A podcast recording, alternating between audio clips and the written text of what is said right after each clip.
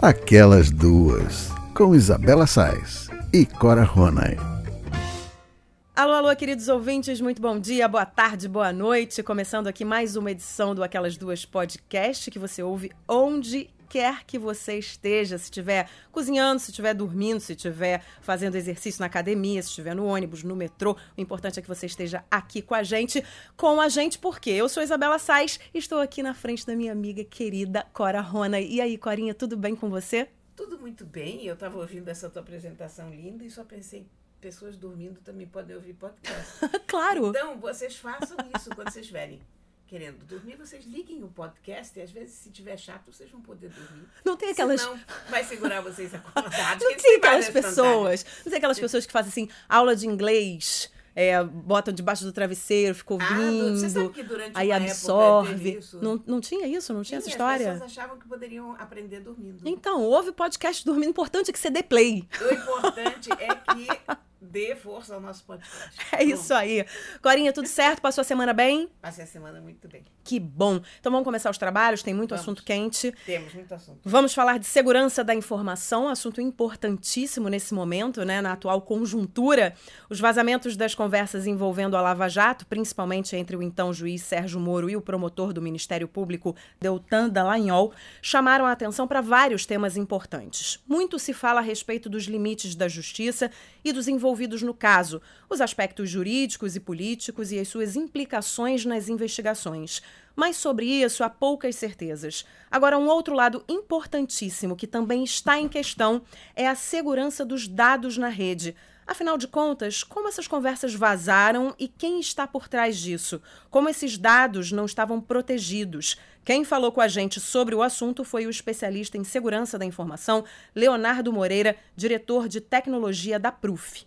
A gente não sabe exatamente o que, que aconteceu, a gente não sabe se foi um hacking e como que esse hacking aconteceu. Deveria ser mais difícil acontecer para autoridades como eles? Certamente que sim. Eu não sei exatamente quem tem jurisprudência sobre isso, mas certamente eles deveriam tomar mais cuidado e ter, de repente, sistemas dedicados para esse tipo de, de, troca de informação e não usar um sistema público para troca de informação ou um celular qualquer, como esse que você compra em qualquer loja, tendo em vista que eles são alvos valiosos para cybercriminosos e, eventualmente, até para outros governos. Né? Pelo que se sabe até agora, a tecnologia de troca de mensagens é o Telegram que é criptografado. Só que é importante separar o seguinte: existe criptografia para dados em descanso, para dados em trânsito e para dados em processamento. Criptografia para dados em trânsito é a criptografia adotada pelo Telegram. Então, quando a mensagem sai de um celular e vai para o outro, ela está criptografada no caminho, ou seja, quando ela está transitando pela internet. Mas quando ela para no seu celular, que aí é o, o dado em descanso, ela não está criptografada. Então, se você simplesmente deslocar o seu celular, você vai ter acesso a essas informações. E mesma coisa para os dados em processamento. Então,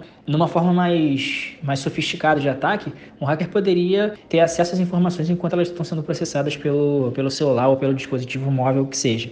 Corinha, você sabia desse detalhe das das mensagens criptografadas, essa coisa de ela tá criptografada até um certo ponto. Depois sim, ela sim. não tá mais. Para mim foi uma surpresa esse esse WhatsApp, depoimento do Leonardo. O WhatsApp é muito mais seguro do que o Telegram, porque o WhatsApp é encriptado de ponta a ponta. As pessoas pararam de usar o WhatsApp num determinado momento, preferindo o Telegram, por causa daqueles episódios de retirada do WhatsApp do ar, lembra? Sim, lembro, que ficou umas, todo mundo desesperado, é, né? Umas duas vezes aconteceu de juízes darem. Não, não foi nem ganho de causa, não, foi alguma coisa que o WhatsApp teria que produzir as mensagens que haviam sido trocadas uhum. por traficantes, num caso, no outro caso não me lembro exatamente o que foi, e que demonstrava, mais uma vez, como é que a justiça brasileira desconhece completamente a questão de dados, de mensagens, de como funciona essa tecnologia. Porque o WhatsApp não tem acesso às mensagens. Então não adianta, você pode botar o juiz que quiser para passar os. Ó, põe uma arma na cabeça da pessoa e do diretor do WhatsApp, e ele tem que produzir uma, uma conversa, ele não consegue, porque aquilo está criptografado de um telefone a outro e ninguém tem acesso àquilo. O Telegram não. O Telegram no telefone ele não está criptografado. Depois, um outro problema que as pessoas não levam em consideração, você tem um sistema de segurança de confirmação dupla, em que você entra no teu computador e você tem que confirmar com o teu celular. Dá um pouco mais de trabalho, mas menos trabalho do que as pessoas imaginam, porque não é sempre que você tem que fazer essa confirmação, porque te manda um código e você tem que entrar com aquele código para que se verifique que é você mesmo. Sim, é igual aquele eu não sou um robô, né? Que É você. Tipo, um pouco isso, É. só que chega um recado para você pelo SMS Uhum. e você entra. E eu uso isso sempre, porque eu acho que não custa nada, é muito pouco, são alguns segundos que você tem. E, e qual é o meu problema em relação a isso? É única e exclusivamente porque eu tenho o aplicativo do banco no meu celular. E porque também, porque eu sou jornalista, então de repente alguém posta alguma coisa na minha conta do Facebook, muito esquisita, ou no Twitter. Embora isso, a gente sempre possa dizer, olha, isso aqui, a pessoa que te conhece vai saber que aquilo ali foi Sim. um hack ou qualquer coisa. Mas a pessoa que não te conhece tão bem pode ser que Exatamente. é, duvide, é muito, né? É muito chato você ter um hack. No outro dia, um amigo meu foi hackeado e as pessoas começaram a pedir dinheiro através do, do WhatsApp. do WhatsApp. Aconteceu a mesma coisa. E essa, essa, essa pessoa começou a falar comigo como se fosse o meu amigo. Só que é aquilo que você falou. É, Você percebe o estilo. Não, eu percebi imediatamente que não era ele que estava É. falando comigo, me deu um negócio. E aí o que que eu fiz? Eu mandei uma mensagem pra ele pelo Facebook. Eu falei: vem cá, você tá falando comigo por WhatsApp? Porque eu não tô entendendo, tá uma conversa louca. Ele falou: não, foi Fui clonado, hackeado." foi hackeado, rarará, e me explicou, falou: tô tentando resolver. Eu falei: ainda bem. Ele falou: ele te pediu dinheiro? Eu falei: não, não chegou a me pedir dinheiro porque eu parei de responder ele, porque ele começou a me perguntar coisas. Eu falei: cara, não é, não é, o, não é, não é esse meu amigo, né? E aí foi exatamente isso que aconteceu. É esse exemplo que você tá dando. Aconteceu comigo e com um amigo meu. É, para nós mortais comuns, a preocupação básica é essa: Uhum. mexer com a conta do banco. Ah, tem gente que guarda as senhas todas no celular, então é bom que um celular que tem as senhas todas da pessoa tenha uma proteção. Claro, entrada, tem que ser sabe? Protegido. dizer, você tem que fazer uma, um código de segurança, um PIN, uma senha, um reconhecimento por digital, qualquer coisa, porque eu fico chocada como tem gente que usa o celular sem, Sem nenhuma sem, proteção. Sem nenhuma proteção. E coloca tudo, né? e Muitos tudo, dados. Agora, tudo. tem uma coisa interessante que, né, depois desse vazamento, eu conversando com amigos, é, eu ouvi algumas pessoas dizendo assim: olha. é, essa discussão ética é uma discussão muito profunda, né? E de fato é. É uma discussão de vaza, não vaza, quem é que né, hackeou, e a pessoa que falou tinha que estar falando essa quantidade de coisa sem estar protegido. Enfim. Mas a questão é que eu ouvi uma coisa interessante de um amigo que ele falou: cara, mas a partir do momento que o cara é público, né? Que o cara é, um, é uma autoridade, né? é, ele, na verdade, não tinha que proteger o celular dele, porque quem não deve não teme. Ele tem que falar e não tem que estar protegido. Que é uma outra discussão, né? Porque você vai São- são proteger por quê? é. São discussões, discussões diferentes, mas faz sentido. Porque você vai proteger por quê? Por que, que você quer proteger? Se você é uma pessoa honesta, se você é um juiz que tá, tá tudo ok, não deve nada a ninguém, então tudo que eu falo é do povo, é do Brasil. Mas também não é assim. Às vezes tem projetos que não podem ser divulgados. Aí não falando exatamente do que aconteceu, né? Mas, por exemplo, você tem um projeto, o governo tem um projeto grande que não pode ser divulgado antes. Ele precisa amadurecer para poder se divulgar. Isso acontece na nossa vida. Às vezes você não quer que a pessoa saiba de uma coisa até que ela se concretize, né? Então você também tem ali os seus limites. Então essa discussão ela é muito ampla. Essa discussão é enorme e eu acho que a gente está sofrendo um efeito, nesse caso específico do Moro, de as pessoas acharem que é uma discussão só que está se tratando. Quer dizer, ou você acha que foi crime a invasão do telefone do Moro, ou você acha que é crime a forma como o Moro se portou com o Dallagnol. Não. Eu acho que aqui nós temos duas discussões completamente diferentes. E uma não invalida a outra. Eu acho que a invasão dos telefones, o, o hacking, é criminoso, nesse caso, porque é uma invasão de privacidade. Tanto Sim. faz quem seja a pessoa. Quer dizer, é uma, você vai dizer, ah, são agentes públicos, mas não se pode sair invadindo a privacidade de quem quer que seja. Até porque você pega uma conversa dele com a mulher dele, que não diz respeito a Sim, ninguém. não, há uma, há né? uma série de, de objeções que se podem fazer a isso muito grandes. Uhum. Né? Apesar de ser um agente público, apesar de ser um juiz e tal. E do outro lado, a gente tem o conteúdo das conversas. Então são duas coisas. Você pode, ao mesmo tempo, achar que é um crime, que a coisa do hacking é seríssima. E eu acho que a coisa do hacking é seríssima. Menos até, como eu falei já na semana passada, até menos pela coisa do hacking, como pelo que revela da total ahn, imprudência e descuido no uso da tecnologia por parte das nossas autoridades. E, por outro lado, eu acho, complicado o que o Moro e o Dallagnol conversaram. Sim, muito no complicado. Mínimo complicado, sabe? Eu acho que é um. É óbvio que eles estavam trabalhando juntos, aí eu, e isso. Isso muda um pouco a situação. Mas, quer dizer, são duas conversas distintas, são dois problemas separados que, por acaso, estão no mesmo saco. Sim, são debates muito interessantes, é por isso Os que a gente está voltando. grandes debates, São né? grandes debates, é por isso que a gente está voltando a, a essa conversa, né? Até porque essa conversa está longe de acabar, né? Essa história está longe de acabar. No início do ano foi amplamente divulgado que o presidente da República, Jair Bolsonaro, usava o seu celular privado para trocar mensagens com os membros do governo via WhatsApp. Falou-se muito sobre a polêmica, mas pouco se fez. Agora, depois dos vazamentos dos diálogos entre o Moro e o Dallagnol é, e do possível hacking de outros membros do Legislativo brasileiro, a ABIN, Agência Brasileira de Inteligência, e seus celulares criptografados vão finalmente entrar em ação. Tanto o presidente da República quanto integrantes do Executivo passarão a tratar assuntos sigilosos apenas através de aparelhos criptografados, ou seja, com uma tecnologia que protege os dados desses dispositivos. Mas aí fica a pergunta: e nós mortais? Porque também é um outro debate, né? A gente está falando de autoridades, mas o que, que a gente pode fazer para a gente ficar mais seguro na internet? Você começou falando um pouco do que, que você faz, né, Cora? Como é que a gente pode se precaver, manter a nossa privacidade e a segurança nas redes? A gente vai ouvir mais uma sonora aqui do Leonardo da Proof, que é bastante interessante sobre esse assunto.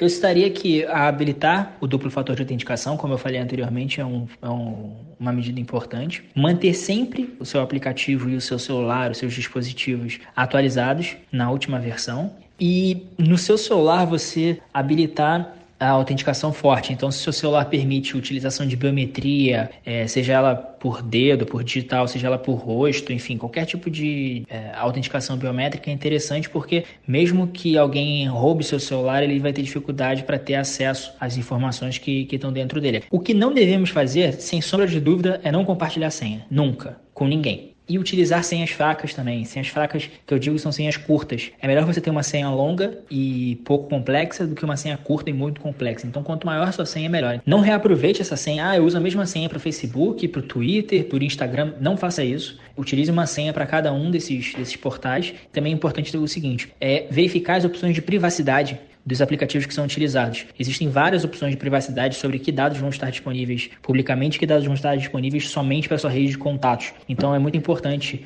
colocar essas configurações da forma mais privada possível. Pelo que o Leonardo está falando, parece simples, né? É só você. É uma questão de bom senso. É uma questão de bom senso e um passo a passo ali que você segue e que dá para você se proteger. Porque, como eu falei antes, né, da, da, da gente colocar a sonora dele, a gente está falando aqui de autoridades, de projetos grandes, de coisas. Mas na, na, nossa vida, a gente precisa se proteger também, como você falou inicialmente lá, de banco, senha, etc. E eu vivi uma, uma, uma, uma passagem que, muito louca que me marcou é, que eu tive um sentimento tão, tão estranho. É, a minha vizinha foi na minha casa é, dar um presente para o meu filho. Viajou para os Estados Unidos e uh, trouxe uma forminha dessas de bolo para você. Quando você faz o bolo, você coloca a forminha. É uma forminha de dinossauro, que ele adora dinossauro. Trouxe para ele, ele adorou e tal. E ficamos conversando, meu filho usou a forminha, já fizemos uma tapioca, ele fez a forminha na tapioca, fez o formatinho de dinossauro. Quando ela foi embora, eu peguei meu, peguei meu telefone para ver o Instagram, alguma coisa no Instagram. E o primeiro link patrocinado do Instagram era da forma do dinossauro. dinossauro. Aí eu só vi aquela música de filme de terror.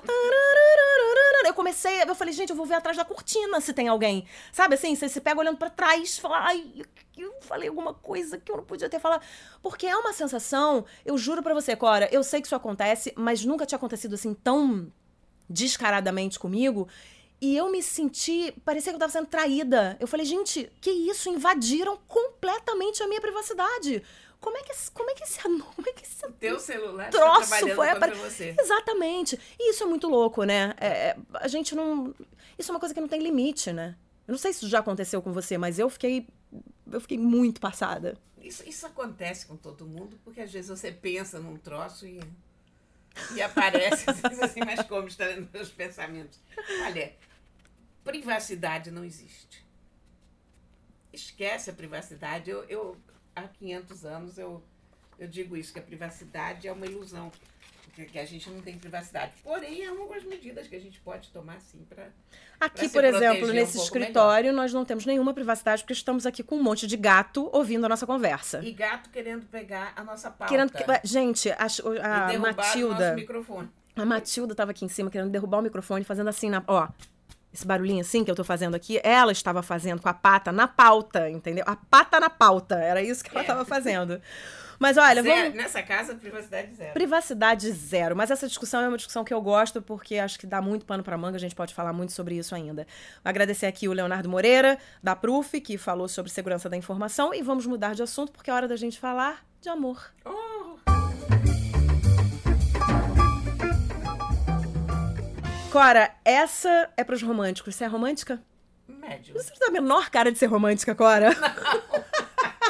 Não. Gente, a menor cara de ser romântica. Eu conheço a Cora tem um ano e pouquinho e não. Não, eu sou um animal muito pragmático. É, eu, eu, eu também Tô achando que você tá por aí.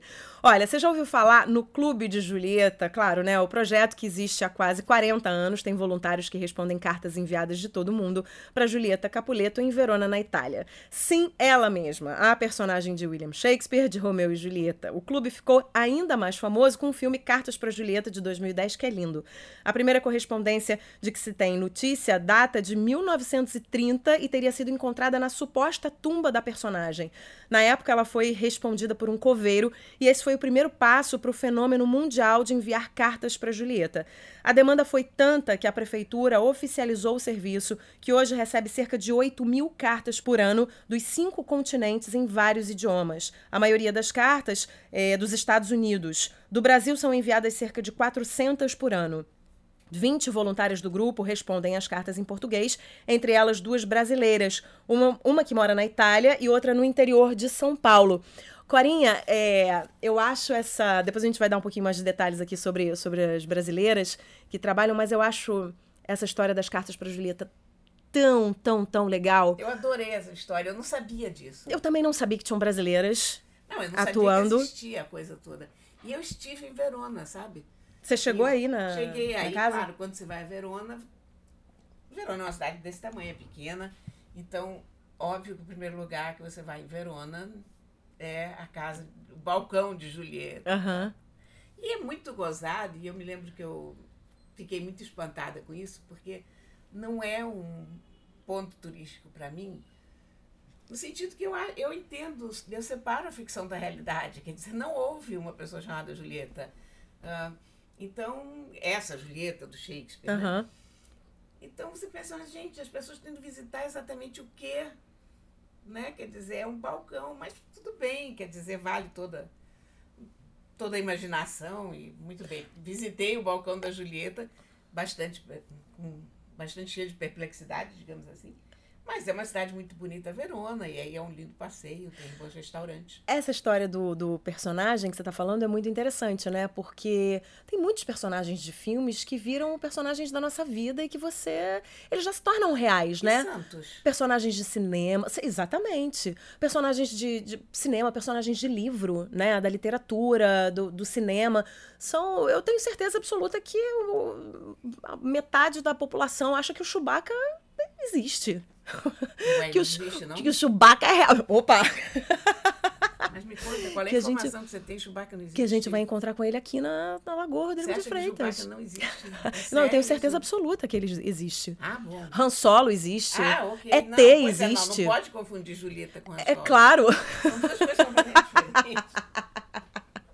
Mas enfim, esses personagens todos são personagens que, né, não, se eternizam, é... né? Não, e a gente não pode viver só dos fatos. A gente tem que ter um pouco de fantasia. Claro. A história dos santos.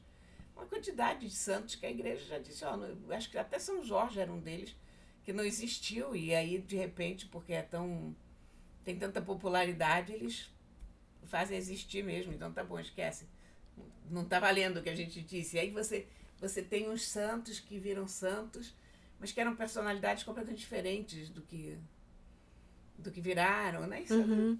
Mas toda, todas as divindades, todas as mitologias do mundo, né? É, e eu acho que essa história da Julieta, ela, ela funciona também como uma, uma grande terapia, né? Porque você é, claro, escreve você a carta, Você fala de você e você recebe uma carta de volta. Isso é lindo, né? Porque, até porque hoje não tem mais carta no mundo, né? Não, exatamente. Você vai escrever um e-mail, né? Se bem que tem um e-mail aqui pra você mandar um e-mail pra Julieta, porque o negócio tem que acompanhar Daqui a, pouco modernidade. um. É, é, só pra gente fechar aqui o assunto, é, é uma das secretárias da Julieta, tá aqui no Brasil, como eu tinha falado, né? Mais especificamente no interior de São Paulo. Ela é Andréa Caetano de Jacareí, é, que fica a 82 quilômetros de São Paulo. Ela tem 45 anos, é a única residente é, no Brasil, única voluntária residente no Brasil e que colabora com essas cartas escritas em português. Então ela tem muita história para contar. Ela é desde julho, ela é voluntária de 2015 e ela passa por entrevista. Os voluntários passam por uma entrevista, por um período de experiência. O negócio é sério Claro, ali. entendeu? Não pode desmoralizar a instituição. Não pode de jeito nenhum. E aí, eu quero dar um endereço aqui para se alguém quiser escrever para Julieta, info arroba julietclub.com. Tá vendo como, Como é é que que- tá moderno? Mas como é que escreve esse Julieta? Jul- é, J-U-L-I-E-T. Ah, pronto. É Julieta sem o A. Pronto. É. julietclub.com, tá? Certo? Gente, maravilhoso, né? Maravilhosa essa história. E da Julieta, agora a gente fala de uma outra forma de cultura popular.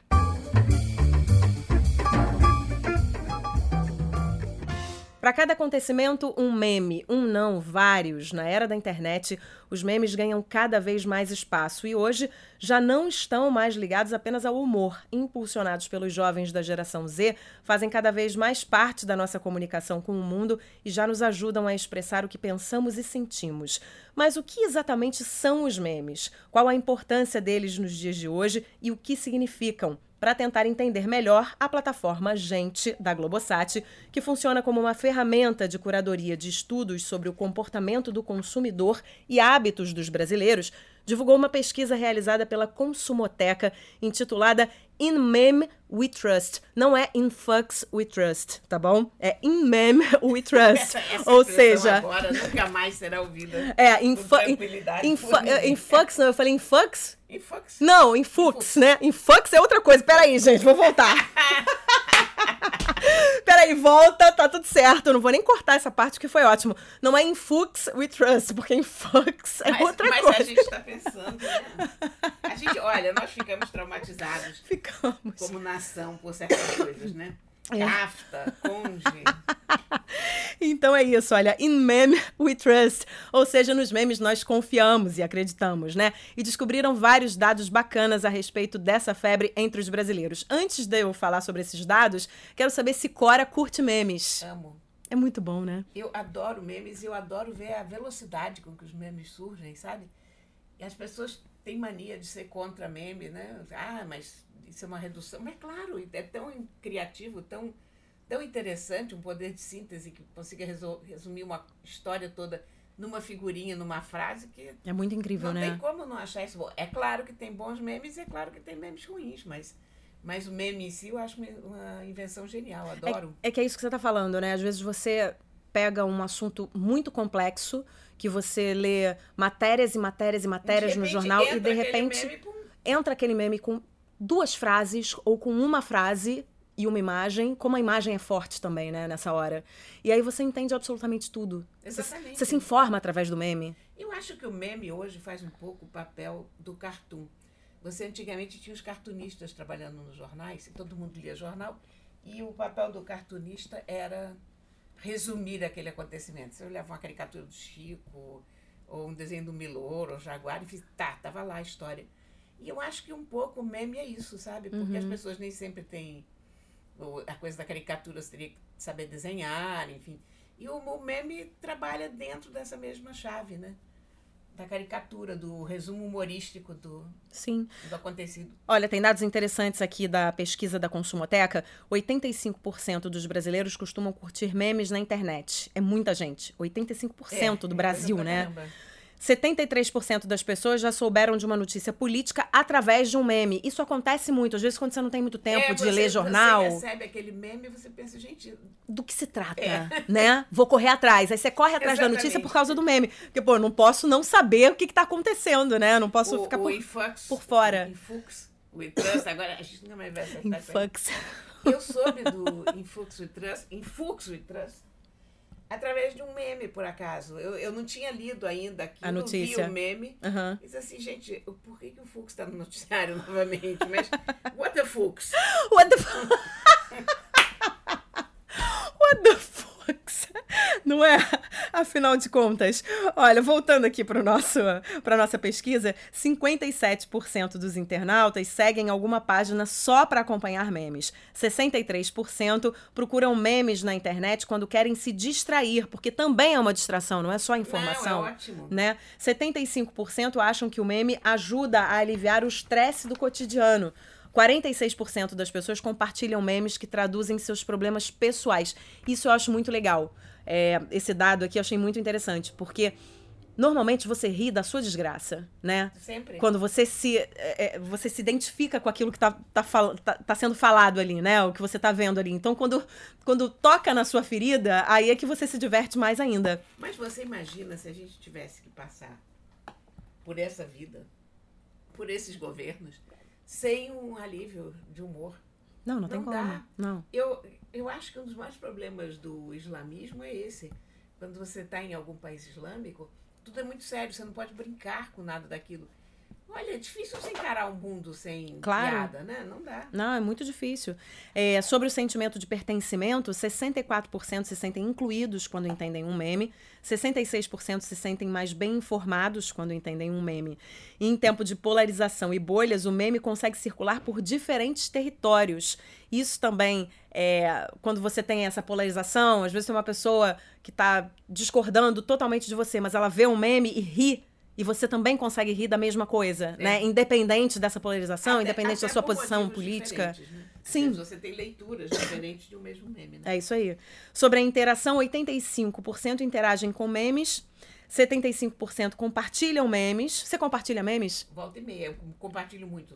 Muito não.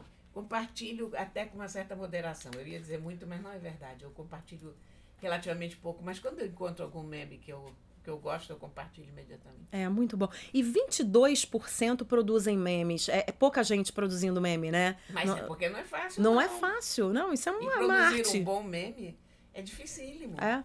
E tem mais. é, aqui eu não tenho exatamente a, a porcentagem, mas tem mais homens do que mulheres é, produzindo os memes. É que as mulheres estão mais ocupadas, né?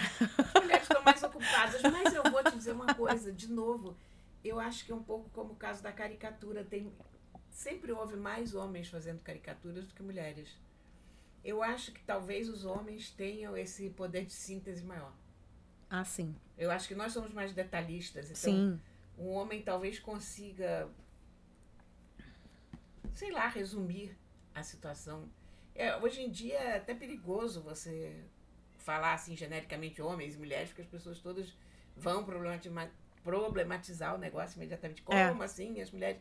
Como assim os homens? Mas eu acho que sim, eu acho que os homens têm um poder de síntese maior. Eu recebi outro dia um WhatsApp muito bom de é, um grupo de homens, assim, grupo de homens no WhatsApp combi- combinando um churrasco e grupo de mulheres no WhatsApp combinando um churrasco. Grupo de homens são assim, cinco É linhas. bom. Vamos combinar o churrasco? Vamos, que horas? é a tal hora. né? Na casa de quem? Ah, então tá bom, sai do trabalho enquanto todo mundo tá bom. Valeu, galera, até mais. Aí as meninas, vamos combinar um grupo de. Vamos combinar um churrasco nesse grupo de WhatsApp? Vamos. Ah, gente, mas olha só, eu pego o Pedrinho às 5h42 no colégio, depois eu levo pro inglês. Ih, é, não, mas eu esqueci que tem capoeira nesse dia. Ih, gente, mas espera aí, eu mandei fazer um creme que eu tenho que pegar não sei aonde, não sei o quê. A conversa do WhatsApp, o não churrasco, churrasco. churrasco não acontece, entendeu? Não existe possibilidade desse churrasco acontecer. Olha, eu me divertia muito, porque parece eu e minhas amigas trocando trocando o WhatsApp pra combinar alguma coisa, sempre complicado. E por fim, nessa história dos memes, você mesma lembrou da gente falar do Museu de Memes É, porque já tem isso, né? impressionante, né? E é muito legal, gente. Olha só, o Museu de Memes é um projeto da UF, para quem não sabe, eu não sabia, eu não conhecia. Universidade Federal Fluminense, que congrega alunos e professores da universidade num ciclo de encontros presenciais para discussão sobre temas que afetam o universo dos memes. Muito além do site, o Museu de Memes é construído por pessoas, mesmo porque, em se tratando de espaços, o Museu de Memes é inteiramente virtual. Não há salas, exposições permanentes, reserva técnica, bibliotecas, seguranças ou curadores.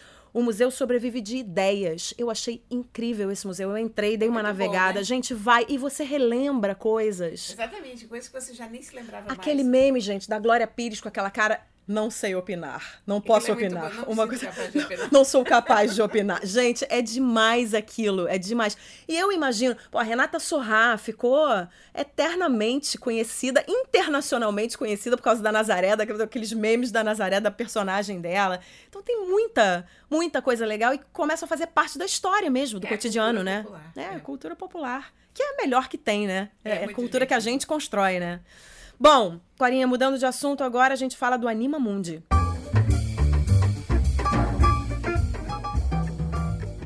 Uma notícia triste. O Anima Mundi, principal festival de animação do Brasil e um dos mais importantes do mundo, está ameaçado de não acontecer em 2019. Aqui o evento não vai contar com o patrocínio da Petrobras, principal apoiadora do projeto.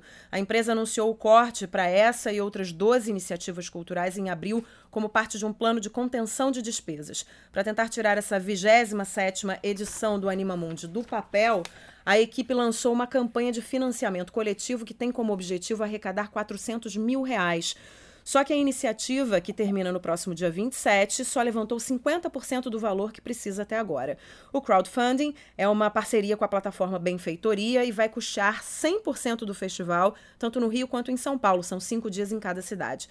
A meta inicial de 400 mil reais vai servir para a exibição dos filmes. Objetivos maiores, se atingidos, viabilizarão as outras atividades paralelas que normalmente acontecem. Quem puder ajudar pode encontrar a vaquinha e as suas recompensas no site da campanha, que é benfeitoria.com barra Animamundi. Eu cobri o Animamundi diversas vezes é quando eu fazia é, reportagem é de cinema.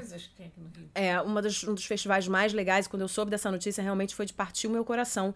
Porque é, de fato a cultura está sofrendo demais tá. atualmente no Brasil, né? E um festival como o Animamundi, que revela talentos. Não, é um espetáculo. Que inspira não... crianças e adolescentes a, né, a serem animadores um dia, a serem cineastas um dia. Esse festival morrer é um absurdo. É, e, e vamos lá, que nem é tanto dinheiro assim. Não, por uma, por uma em comparação com outros projetos, não. É, é muito barato. Quando você falou aí o que, que eles precisavam, eu pensei, gente, é pouco. Para as dimensões que ele adquire, para a quantidade de gente que, que atinge, porque eu já tive em vários Animal Mundis e, e é sempre uma quantidade de gente, são sempre atividades tão boas, que eu achei até que era uma coisa mais cara do que isso, é engraçado, né? Sim. Exatamente. Tá, tá, difícil sobreviver de cultura no Brasil. É, e é tão importante, né? É, muito, é, muito. eu acho que é das coisas mais importantes. Sem cultura, a gente não. É, tem a ver com a nossa vida, né? Tem a ver com o nosso dia a dia. A gente estava falando de cultura popular, de né, é cinema, é teatro. É... Enfim, a gente precisa disso para viver. Olha, a gente começou toda essa conversa falando da Julieta. E eu falei da minha perplexidade em ir lá naquele balcão e tal. Mas você vê que coisa importantíssima que é, porque no fundo é um mito ocidental, como sei lá, você tem, tinha mitos na, na Grécia antiga, Uhum. que tinham um certo verniz de sagrado e tal. Mas por que não? Julieta é um mito como outro qualquer, criado pela cultura. Sim. A origem está numa peça de teatro. Então, a vida da gente passa a se interligar com a cultura se enriquece muito, porque você passa a ter referenciais que você não teria de outra maneira. Quando você cria uma coisa como uma mitologia, por exemplo, isso a gente falou da, falei da Grécia, então pensa, sei lá, nos países nórdicos, pensa em Roma, pensa na Índia.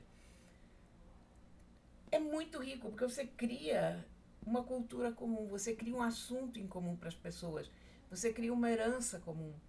Você, sei lá, nós vamos falar daqui a pouco de metamorfose. Uhum. Você tem no Metamorfose, por exemplo, um, uma coisa, um, uma situação que já se incorporou ao inconsciente coletivo no mundo ocidental, que é você acordar de manhã transformado numa barata. Uhum.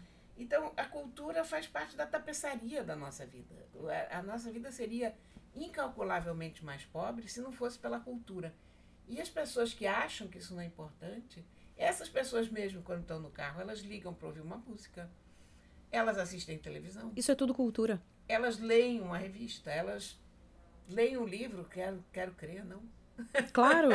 é. Ou não, mas vão ao cinema, enfim. Não dá para viver sem cultura. Tira esses elementos da cultura de volta, a vida passa a ser uma coisa extremamente árida. Sim, é indispensável, né? A É. vida fica muito sem graça e é, é muito necessário que a cultura exista na nossa vida. E infelizmente a gente está vendo que a cultura não está sendo tão valorizada eh, nesse governo. Eu espero que isso se reverta de alguma maneira, Eu que também, isso muito. né? Enfim, vamos esperar o que, que, o que, que vai acontecer. Repetindo aqui o endereço, benfeitoria.com barra animamundi, se você quiser fazer parte desse crowdfunding, certo? Agora vamos para as nossas dicas de livros, séries, filmes. É a parte que eu mais gosto desse programa. Mais cultura. Mais cultura. Por falar em cultura, a gente aqui, é, a gente, a gente resiste. Bravamente. Bravamente. A gente fala de educação, a gente fala de cultura, que são coisas importantes para nossa vida, para o nosso Brasil. Então agora vamos para as nossas dicas.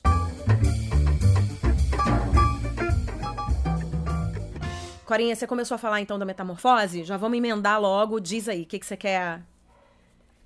Eu ganhei no Indicar. dia de presente uma edição nova do, do Metamorfose.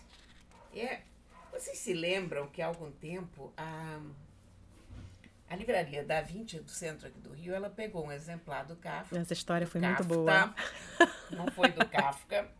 E cortou 30%, digo Kafta, porque ia de presente para o ministro da Educação, o Weintraub, que havia feito referência à sua paixão por Kafta. E não se referindo ele ao guisadinho, o- ao espetinho libanês, porém ao autor Franz Tcheco. Então, Kafta. é, Kafta. Então, o... Ai, só rindo, gente, pra não chorar. Eu tô rindo pra não é, chorar. pois é, mas então, o que, que aconteceu com, com o Kafta?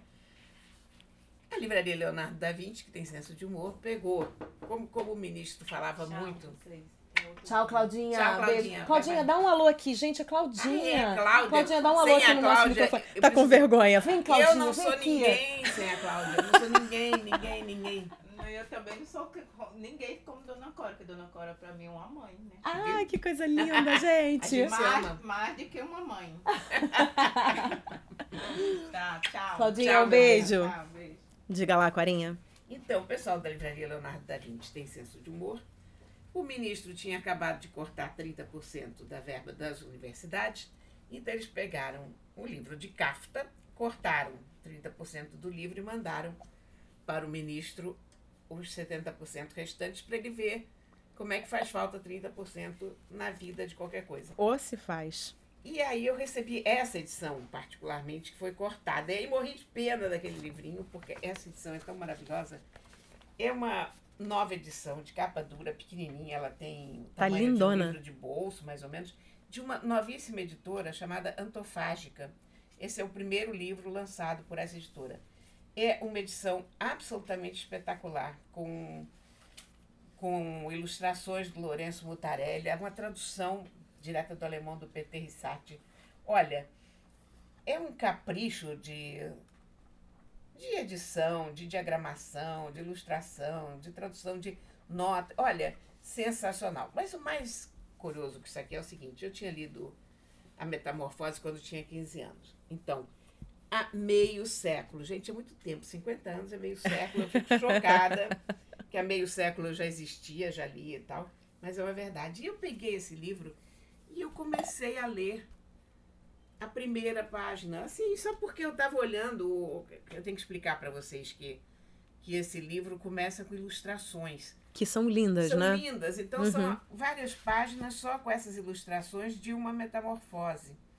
Então, eu comecei a ler isso. E as primeiras frases se espalham pelos desenhos. Então, eu fui irremediavelmente fisgada pela leitura. E eu só consegui fechar o livro quatro ou cinco horas depois, quando eu terminei de ler. Você leu direto. Eu li direto. Eu reli o livro, que eu já tinha lido, e mais do que lido, quer dizer, porque eu li, li esse livro quando tinha 15 anos, você dificilmente se lembra Uhum. bem de algo que você leu há tanto tempo. O- esse livro acabou ficando muito na minha cabeça, porque é um livro que fica na cabeça de todo mundo, porque ele está de tal maneira incorporado à nossa Sim. cultura, olha a cultura aí, que ele é um companheiro permanente da jornada de vida. Então você sempre tem essa imagem de Gregor Samsa acordando de um sonho tranquilo, transformado num inseto. Uhum. Ele não fala em barata, ele fala inseto. E E eu peguei, e foi para mim foi tão gratificante reler esse livro, porque a gente às vezes relê alguma coisa que leu há muitos anos e a gente não entende como gostou tanto. Ou a gente pensa, não, me causou impacto porque eu era mais jovem. É, a gente entende a obra de uma outra maneira também, né? Mas esse livro permanece tão atual e permanece tão forte, tão impactante. É fenomenal, é uma pequena novela. Eu recomendo a todos que leiam. Não, não fiquem só pela, pela ideia geral, porque como a gente sabe do que trata, a gente acha que conhece o livro. Na verdade, esse livro tem que ser lido. Esse livro é absolutamente bem escrito, absolutamente original. É uma novela, Juninha. Eu vou reler, eu li na faculdade, tem vale, muitos vale anos muito isso. A pena é, reler. eu e vou essa, reler. E sobretudo essa tradução tá um espetáculo. É maravilhosa. E essa edição é linda. Eu acho que está havendo um tal capricho com as edições no Brasil. Eu acho que por causa do livro eletrônico, os editores do papel estão fazendo um bonito para conquistar as pessoas. Olha, correndo atrás. Qual é o e-book que consegue te dar esse prazer? É que esse livro aqui te dá, né? Agora, só para fechar aqui o assunto do, do CAFTA, eu quero terminar com a, com a cartinha da Leonardo da Vinci, que é muito boa, que diz: Excelentíssimo senhor ministro da Educação, conhecendo seu apreço pela educação, em especial pela leitura de Franz Kafka, toma, tomamos a liberdade de enviar para Vossa Excelência um exemplar de uma nova edição do grande clássico do escritor tcheco de expressão alemã, a Metamorfose. Antecipadamente, pedimos desculpas pelo corte de 25% no livro, mas a situação das livrarias brasileiras está difícil. Temos certeza de que isso não impedirá a sua leitura atenta e apaixonada. Com a mais sincera estima, Livreiros da Leonardo da Vinci. É maravilhoso. É maravilhoso, né? Eu tinha que ler a carta, porque realmente eu achei e aquele, incrível. E aquele coitado daquele livro contingenciado, né? Muito bom. Muito bom. Olha, eu quero dar uma dica aqui. Agora eu vou falar de cinema. E a Corinha vai falar de série daqui a pouco. Eu assisti esse final de semana um filme que eu tava muito afim de ver. Ele foi lançado no início do ano, mas eu acabei não podendo ir ao cinema. Que se chama No Portal da Eternidade, que conta é, uma parte da vida do Van Gogh. E eu fiquei muito bem impressionada com o filme. É, foi indicado ao Oscar de melhor ator, o William Dafoe, que faz o, o, Van Gogh lindamente. E eu sou muito fã do William Dafoe e aí queria muito ver a, a performance dele. Realmente é uma performance que vale ser ser assistida, ser vista. O filme é muito bacana. Eu, eu tô aqui com o Toró, eu aqui tecendo comentários sobre o Van Gogh e o Toró aqui sentado na minha pauta. Se eu quiser enxergar alguma coisa, nem que não enxergo, né, Toró? Toró. Vergonha. Mas quero indicar então para os nossos ouvintes, no Portal da Eternidade, fala já da fase final da vida do Van Gogh, quando o Van Gogh, aconselhado pelo Gauguin, ele vai buscar um pouco mais de luz, um pouco mais de sol, porque o Van Gogh estava ficando um pouco chateado com aquela coisa cinzenta e de muito frio e de muita chuva de Paris, e aí ele é aconselhado pelo Gauguin a ir para o sul da França, ele vai para o sul da França, e aí a pintura dele vai assumindo ares mais claros, mais solares, vai ficando mais colorida. É, e ele entra naquela coisa de, da loucura, da depressão, né? É uma pessoa muito complexa, o Van Gogh, que morre aos 37 anos. É, e é uma história muito legal. Quem não sabe os detalhes da vida do Van Gogh vai saber ali, desse fim da vida do Van Gogh vai saber. E de atuações maravilhosas. É um filme dirigido pelo Julian Schnabel, que é um diretor que eu tiro muito chapéu para ele, que é o cara que fez O Escafandro e a Borboleta, fez Basquiat, fez Antes do Anoitecer. Então, São ele tem uma, é, ele tem uma filmografia incrível, um currículo incrível. Então, vale a pena ver. É, tá no Now. Eu vi no Now, mas acho que deve ter em outros, em outros lugares. Então, essa é minha dica de cinema. E você tem uma dica de série? Tenho, tenho uma dica, dica de série. Dica, não, diga. A gente tá ótimo aqui, né? Fux, dica. Gato sentado na Gato pauta. sentado não na pauta, ter- não pode é dar em outra coisa. gatos? É. Qualquer, qualquer problema aqui é culpa dos gatos. Pronto. Não, a minha dica é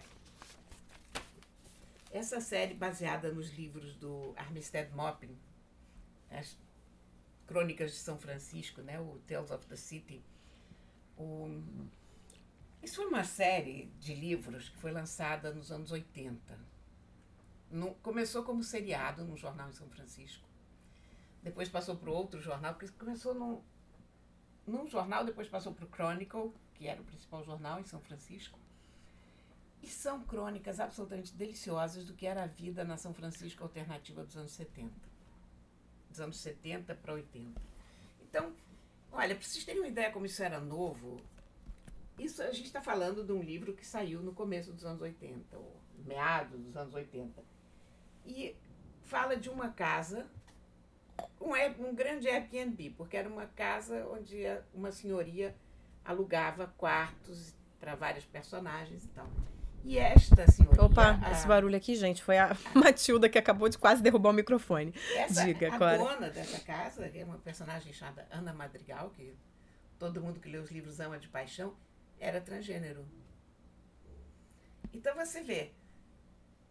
Imagina um personagem transgênero já naquela época. Sim, super atual. É sensacional, porque aí tem casais gays, ah, tem pessoas inteiramente birutas, todo mundo fuma maconha o dia inteiro. É lindo, é muito aquela. Adorei. Mas é verdade, é aquela coisa. Todo mundo falando uma coisa o dia inteiro. Lindo, gente. Olha, é a coisa dos anos 80 em São Francisco, dos, an- dos anos 70, né, da contracultura. A Ana Madrigal recebe ah, uma personagem que chama Marianne, que é muito quadrada. Ela vem do interior dos Estados Unidos. E ela aluga um quarto lá. E no dia em que a Ana Madrigal recebe ela, ela cola um baseadozinho na porta para desejar felicidades Aham. e tal. E a Marianne fica chocada porque ela nunca nem tinha visto aquilo. Então, esses personagens ficaram queridíssimos de todo mundo que acompanhava a cidade de São Francisco. E você gosta época. muito de São Francisco, Eu né? A gente já conversou sobre isso. Eu vivi ainda um pouco dessa São Francisco. E eu entrevistei o Armistead Maupin naquela época, e foi super divertido e eu adorei ele. E os meus amigos, no fundo, em São Francisco, se pareciam muito com o pessoal dessa série. Então eles retomam o pessoal de Barbary Lane, que é o, o endereço, o pessoal de Barbary Lane, agora, em 2019, Marianne voltando a, a casa para os 90 anos da Ana Madrigal. A Ana Madrigal é feita pela Olímpia Ducati. Nossa, deve ser Olha que demais. loucura. Então, é uma, é uma série maravilhosa para quem se lembra dos personagens. Quem não se lembra, acho que também vai gostar, mas um pouco menos. Porque a série, por outro lado, não é fantástica. Não é aquela coisa que tem que assistir, não sei o que. Não, se você viveu Se aquela você se época, identifica de alguma maneira Se com aquela você- história. se você se identifica com, com essa história, se você se identifica com os tempos hippies de São Francisco, Uhum. você vai achar a série muito interessante pela nostalgia que ela te traz. Ela é menos boa do que ela poderia ter sido. Infelizmente, eu sei lá o que, que falta, sabe? Não sei. Ah, faltou um pouco mais de conflito, eu acho, Uhum. na, na série. Mas vale Mas- a pena. Mas vale a pena, tem personagens ótimos. É com a Ellen Page também. Ai, maravilhosa. Tem atores muito, muito bons. Ah, tem algumas situações muito interessantes. E a recuperação desses personagens que teve. É, foi uma série da PBS há sei lá quantos anos. Foi retomada várias vezes como série e tal. Então, quem acompanha isso no Brasil, eu sei que não é uma das coisas que tenha pegado muito, mas eu recomendo. Para quem curtiu a São Francisco Alternativo, ou quem curte a ideia daquela São Francisco dos velhos tempos, é uma série muito legal. Muito bem, pra gente terminar, vou contar aqui pros nossos ouvintes, contar pra você também, Cora, que a maior livraria flutuante do mundo vai atracar no Rio de Janeiro. Olha só. Achei lindo isso. Lindo, né? O navio Logo Hope, que conta com mais de 5 mil livros a bordo, chega à cidade no dia 18 de setembro e fica por aqui até o dia 8 de outubro. Antes disso, ele ainda vai passar por Santos e depois deve seguir para Vitória, Salvador e Belém. Além de doar e vender livros a baixo custo, a embarcação também promove apresentações de teatro e de música a bordo. Trabalham nesse projeto 400 voluntários de 65 nações que deixam a embarcação nas cidades visitadas para participar de projetos sociais. Eles já ajudaram a construir escolas, hospitais e centros esportivos em mais de 150 países. Olha que projeto legal, Maravilhoso. né? Também já ofereceram ajuda médica e outras doações que vão de filtros de água a lentes para idosos. Essa super novidade, pelo menos para nós brasileiros, é da GBA Chips, organização sem fins lucrativos registrada na Alemanha. O objetivo é levar conhecimento, ajuda e esperança a cada local que visita. Olha que programaço. Lindo, né? Maravilhoso. A gente vai falar quando chegar mais perto, é porque essa notícia saiu agora. navio Pois é, quando chegar mais perto, a gente tem que visitar e falar aqui no programa novamente. Antes da gente encerrar, eu queria falar do mico da semana. Vamos falar do mico da semana, aquele ministro Ah, aquilo foi muito gozado. que ligou o filtro do Instagram. do Vocês Instagram, viram, sei né, lá, gente? ficou, ficou igual gatinho. O, o ministro paquistanês estava fazendo uma live, feito o nosso presidente faz lives, no seu próprio Facebook. Quando, sem querer, ligou o filtro de gatinhos. Então lá estava aquele ministro paquistanês. Falando coisas sérias. Falando coisas sérias, até porque eles são sempre muito sérios, como eu falei ainda agora, os países islâmicos são muito sérios, do modo geral.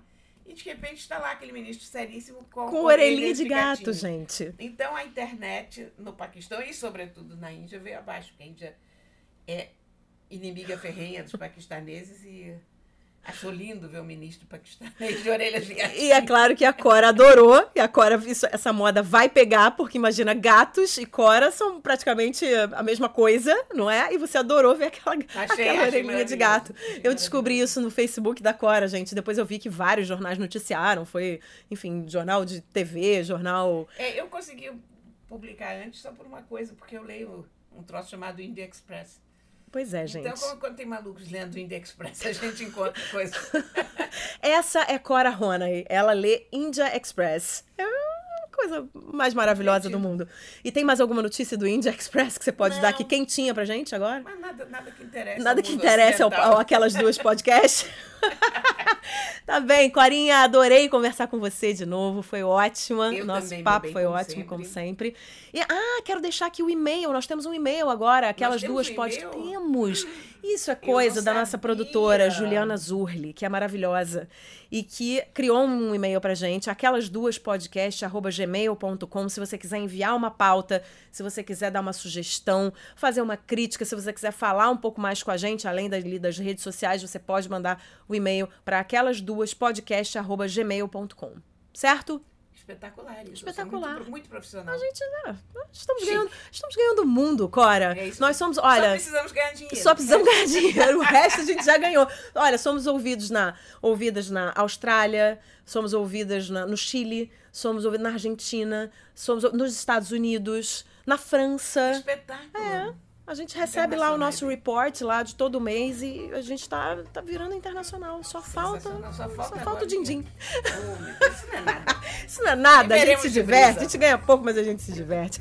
Então, olha, queridos ouvintes, um beijo grande, boa semana pra todos vocês. Na próxima quarta tem aquelas duas aqui novinho em folha pra você e divulguem, por favor, o podcast. Falem pros amigos, pra família, pra quem vocês quiserem, tá bom? É isso, Cora? É isso. Então e tá se bom. não gostarem, não falem nada. Shh, quietinhos, tá bom? Um beijo e até semana que vem. Valeu. Aquelas duas, com Isabela Sais e Cora Ronay.